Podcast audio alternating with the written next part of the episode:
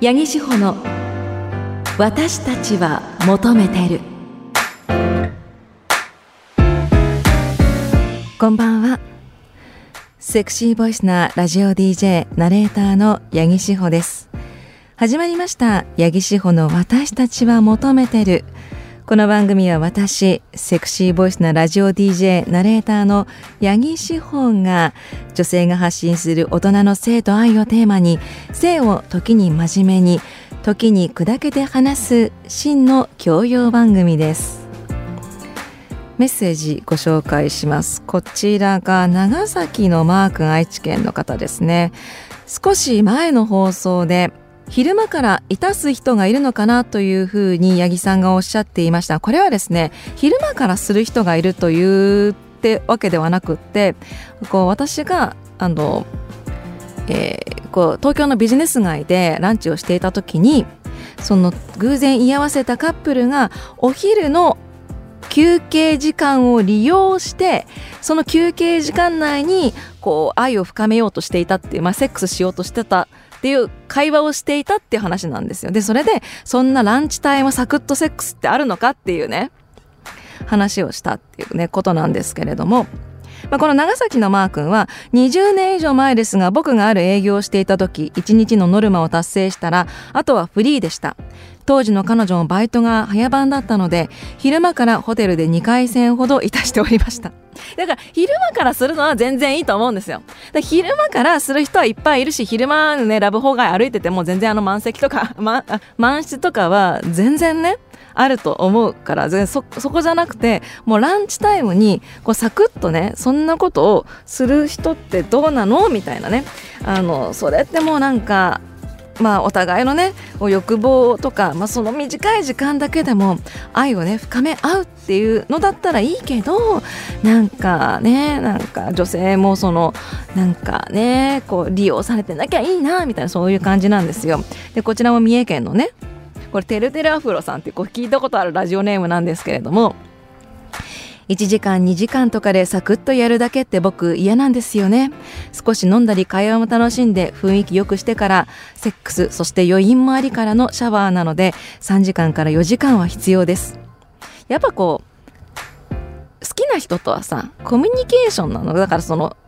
体の関係目的だとしてもねこう関係をね深めるっていうのは大事だなとは思うんですけどそんなランチタイムにその1時間とか1時間半とかでどうなのっていうそれにどうなのだってその前期とかも含めてどのぐらいでできるのとか入退室とかの手続きも含めてどのぐらいでどうするのっていうね。お休憩に30分コースないよねっていういうそういう話なんですけれどもご経験ある方いらっしゃったらぜひメッセージお寄せください。えー、皆さんからのメッセージお待ちしています。メッセージは CBC ラジオ八木志保の私たちは求めているのホームページにアクセスして番組メールフォームからお送りください。X のポストではですね、ハッシュタグわたもと、ひらがなわたもとで、えー、皆さんね、感想ですとか、ご意見とか、あの、やじ、やじはやだ をつぶやいていただけると嬉しいです。それでは CBC ラジオ、八木志保の私たちは求めてる、この後10時30分までお付き合いください。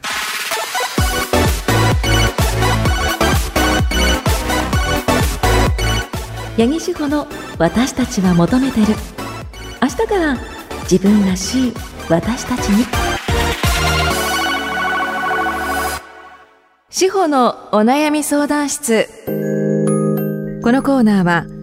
スマホでピルの相談診察処方を受けられるスマルナの提供でお送りします。司法のお悩み相談室リスナーの皆さんからの女性の体や性に関する相談ごとに私、八木志保が正面から向き合うコーナーです。女性からはもちろん、男性からの奥様や娘さんに関する相談もお待ちしています。今週は、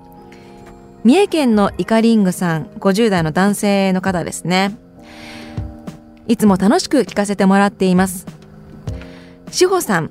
僕は50歳を超えていますがどうしてもナンパが止められません。さすがに9割9分すぐに断られるんですが中には断ることができない女の子がいます。そのまま押したら居酒屋ぐらいは行けそうと思うんですが逆に引いてしまいます。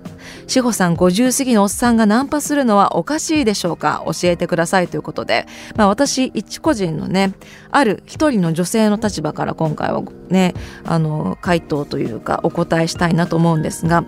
50代の男性がナンパするのは全然問題ないんじゃないですか？あの独身なのかな？あの浮気でなければねいいと思います。あの私も、まあ、自分で言うのもなんなんですけれどもありがたいことにこの年とかでも結構ナンパされることがあってうんあのほとんど断るんですけどでもあの50代ぐらいだなって思う人いますよ。います。結構います。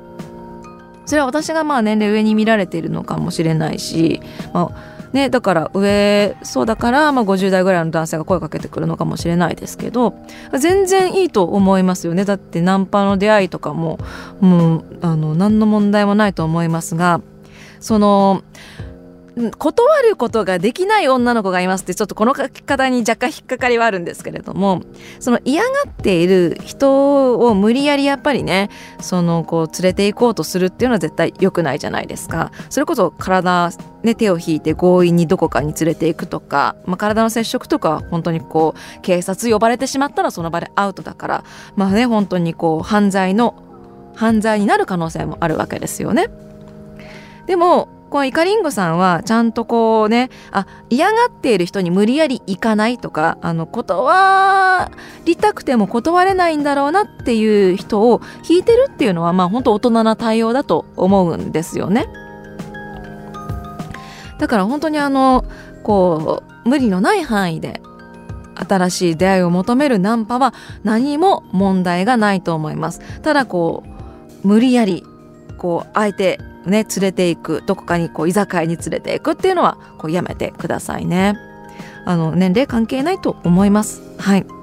あちなみに私はあのナンパねあの絶対こうついていかないんですけどいやもう本当にこう時間とかタイミングがあって好みのタイプだなとか面白いトークしてくれたらあのいいなと思います。昔この人ちょっと面白いかな。話聞きたいなと思ったナンパがあってそれはなんかねあの前あのこう待ち合わせをしてたんですよ。で待ち合わせに相手がすごい遅れてきてもうその時点でちょっともうデートだったんですけども遅れてきた時点でちょっと嫌だったんですけど待ってる時に男性がね声かけてくださって「すいません僕のピカチュウ知りませんか?」ってえ？あ知らないですじゃあ僕のピカチュウ一緒に探してくれませんか?」って言われたんですよでそれはポケモン GO の話なのか分かんないんですけど僕のピカチュウ知りませんか？っていうね。あなたはピカチュウをいつも連れて歩いてるの？っていうね、ツッコミしたくなるじゃないですか。サトシなの？っていうね。それはなんか、その、そういうなんかちょっと面白いトークとかだったら、あの、話聞きたいなっていうふうに思います。はい。あの、なんていうふうにナンパしてるのか教えてください。ということでこのコーナーでは女性の体や性に関する相談事を募集しています女性からはもちろん男性からの奥様や娘さん女性に関する相談でも OK ですメッセージは CBC ラジオ八木志保の私たちは求めているのホームページにアクセスして番組メールフォームからお送りください。お待ちしています。ここでスマルナからのお知らせです。スマルナはスマホでピルの相談、診察、処方を受けられるサービスです。オンラインで医師による診察から処方までを一貫して行うことができるほか365日無料で医療相談を受け付けています。さらに毎月定期的にピルをお届けすることも可能で医師と相談の上自分に合ったプランを選択することができます。なおこちら自由診療で対面診療を進めさせていただく場合もございます。スマルナは、ま、365日いわゆる24時間ですね対応してくれるので夜中でも相談 OK です。ぜひアプリでスマルナと検索してください。スマルナからのお知らせでした。司法のお悩み相談室。このコーナーはスマホでピルの相談診察処方を受けられるスマルナの提供でお送りしました。八木志保の私たちは求めてる。志保の初体験。このコーナーは私八木志保が今まで体験したことがなかったことを実際に体験。つまり初体験したことをレポートするコーナーとなっております。前回に引き続き初体験のコーナーです。今回私が初体験したのはこちら。ジョフーバー I am that I am 皆さん女風女性用風俗というのはご存知でしょうか？これは男性が女性を気持ちよくしてくれる。気持ちよくしてくれる。まさに女性を対象とした風俗なんですね。略して女風というふうに言われています。2年ぐらい前に私は YouTube で知りました。その時 YouTuber の方が結構こう女性用風俗に行きましたって言ってたんですよ。それこそ有名どころだとテンチムさんとかが言っていてえ？そんなのあるんだ。知らなかったっていうふうに思ったんですよね。ですごく興味はあったんですけれどもやっぱり全然縁のない人に体を触られるって抵抗があるじゃないですか。おそらく興味はある知っているんだけれどもいけないという方もいらっしゃると思います。そういう人のために男性のセラピスト、まあ、女性は風俗で働いてるねキャストさんのことをセラピストって言うんですけれどもセラピストと一緒に飲んでお話ができるのがこの女風バー I am that I am になります。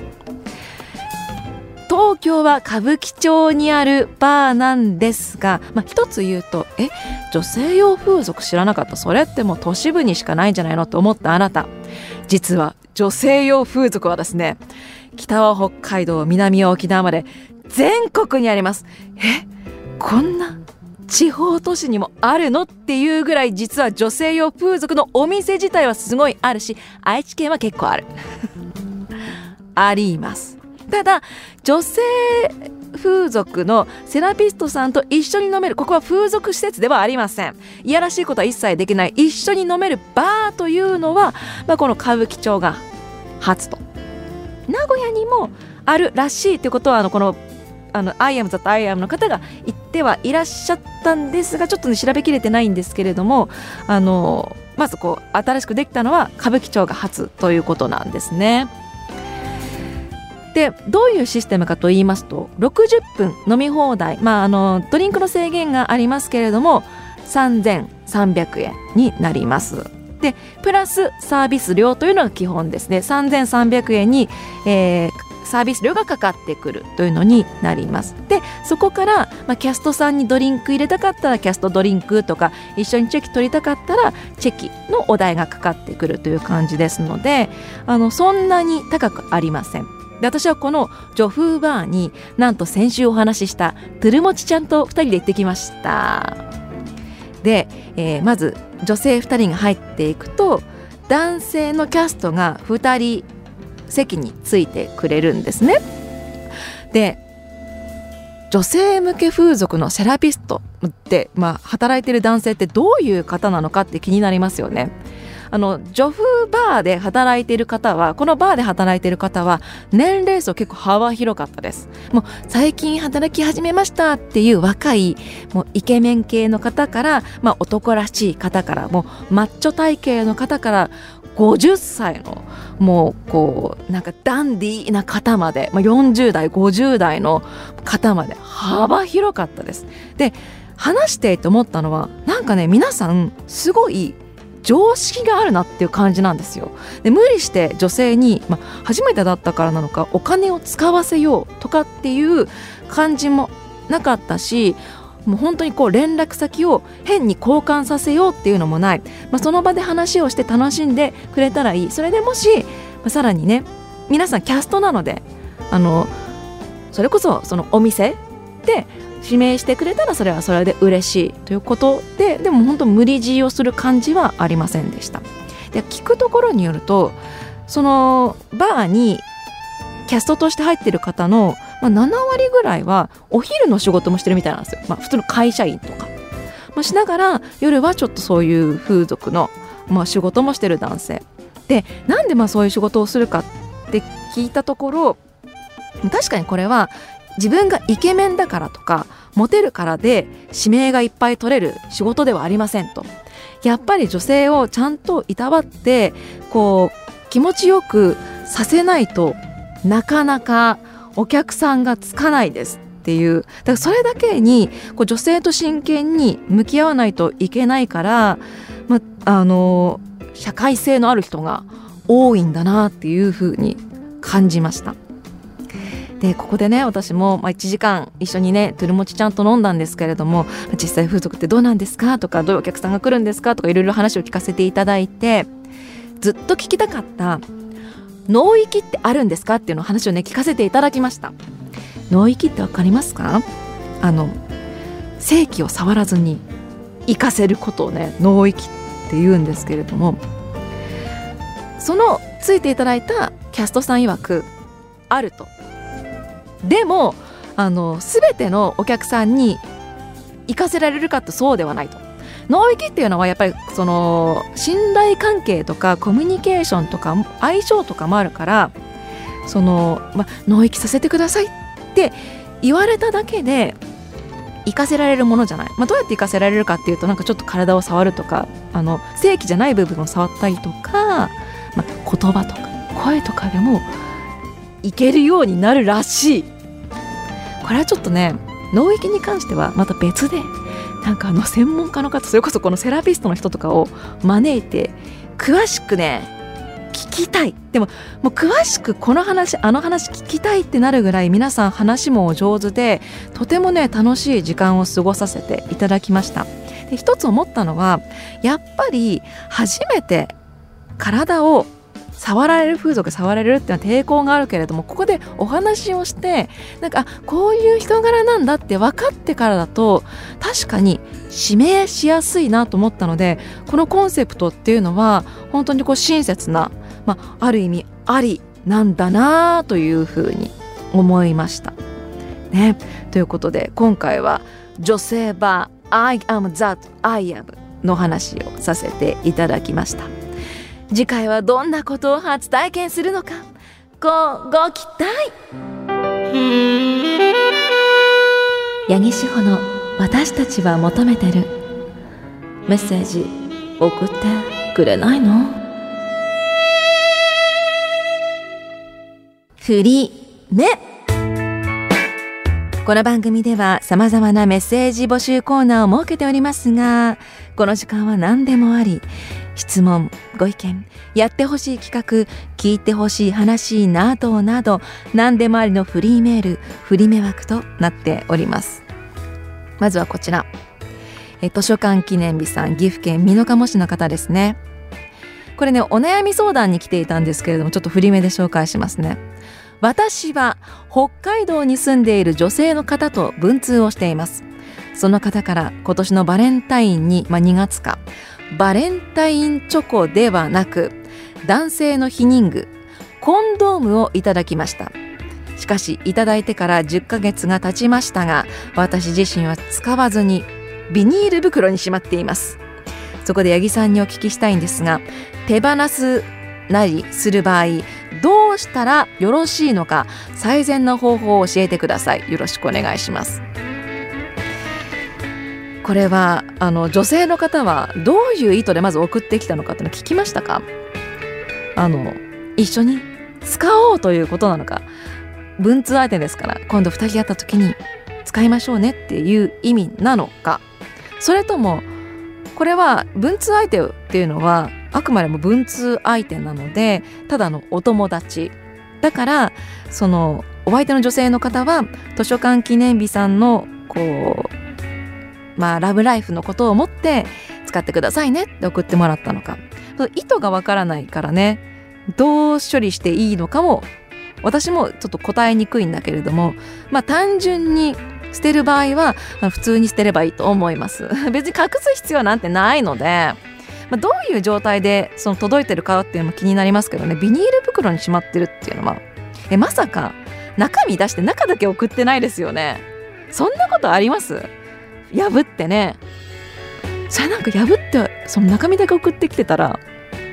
メッセージ性を感じますよね。そこに何かのすごい強い何かをメッセージを感じるけども、まあ、袋に入った状態か一箱なのかわからないしね。あのゴミ箱にポイって燃えるゴミの日でいいと思います。まああの自治体によってでも燃えるゴミでしょうね。はい。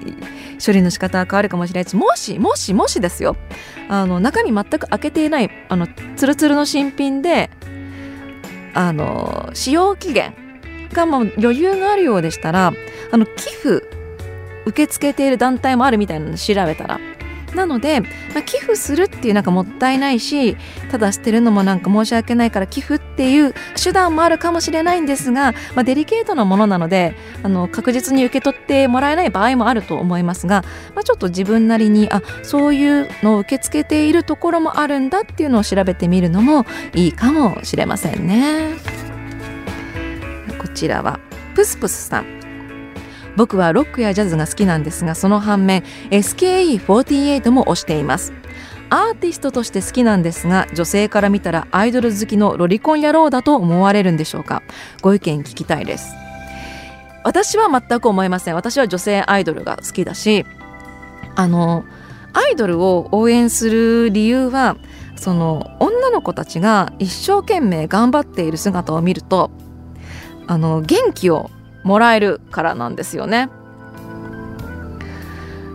うーんそれが別に若い女の子だからっていうこともないだろうし今はそれこそアイドルだって結婚して出産しても女性でも続けている人もいるからただ SKE の場合はそういう人がいないっていうだけだと思うけどロリコンだとは思わないがあなたが誰推しなのかは気になるかもしれないね。じゃあそれがさその中学生でやっぱ中学生じゃないと押せないとかって言われた場合はね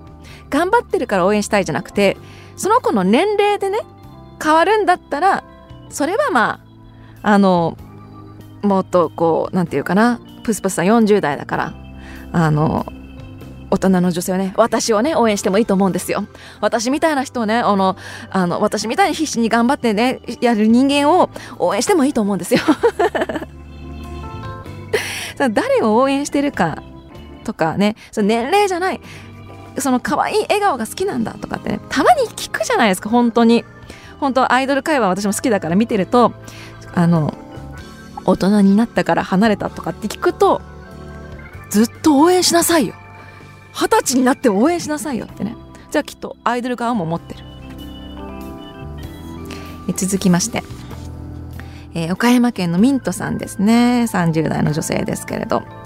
性行為の後72時間以内に服用すると妊娠を防ぐことができる緊急避妊薬アフターピルについて医師の処方がなくても薬局でも買えるようにすべきという議論が盛り上がっている現在試験的に薬局での販売が開始されました。これね11月28日から、えー、試験的に、えー、開始が、えー、一部の薬局でねスタートしております。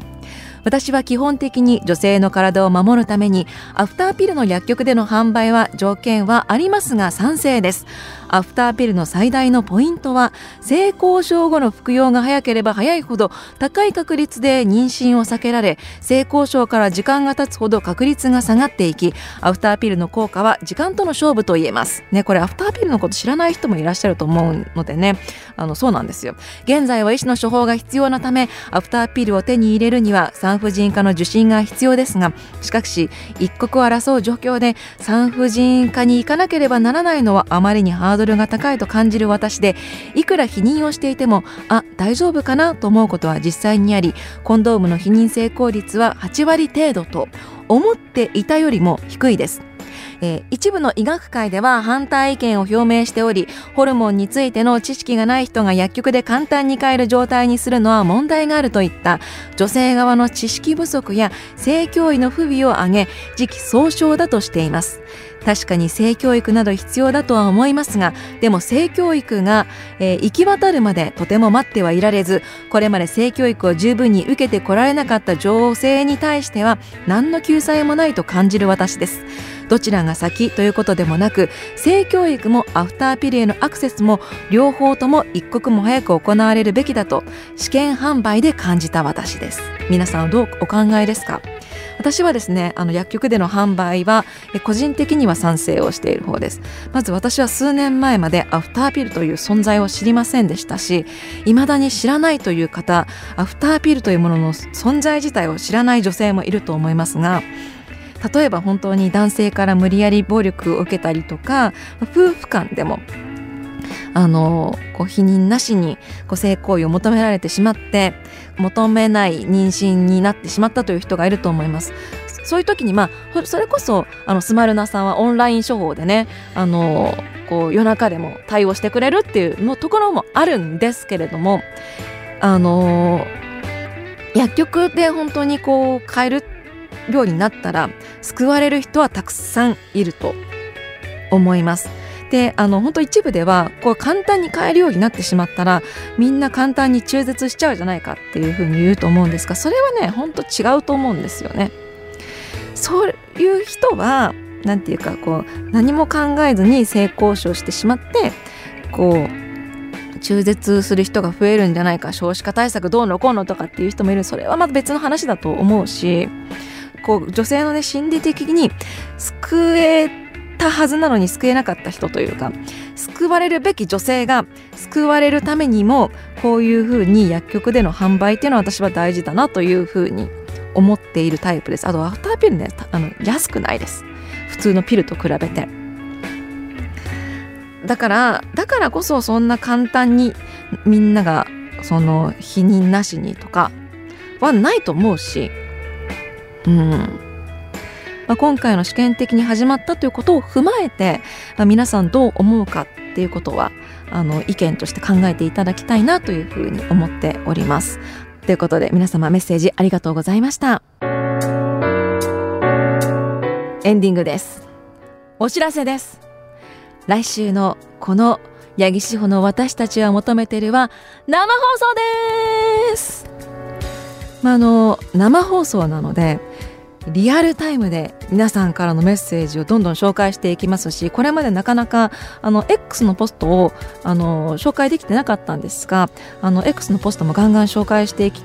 ますので、まあ、本当にこうトレンド入りとか30分の番組でトレンド入りってなかなか難しいんですけれどもあの都会エリア名古屋愛知県のトレンド入りするぐらい生放送なので盛り上げていけたらいいなというふうに思っております。何をするかはちょっとまだ決まってないよ。あの決まりましたら私のね X のアカウントなどなどで紹介したいなというふうに思っております、えー、この番組のポッドキャストもよろしくお願いします。そしてあのさまざまなコーナーへのメッセージは24時間365日365日続けたい。24時間365日お待ちしています。フリメフェチ秘密みんなの初体験のロッテやるなどなど。各種コーナーへ送りたい時に送ってください。この後はスナイパー祈祷のコントハイヤーです。そちらもぜひ聞いてください。ここまでのお相手はセクシーボイスなラジオ DJ ナレーターの八木志保でした。次の夜まで。See you!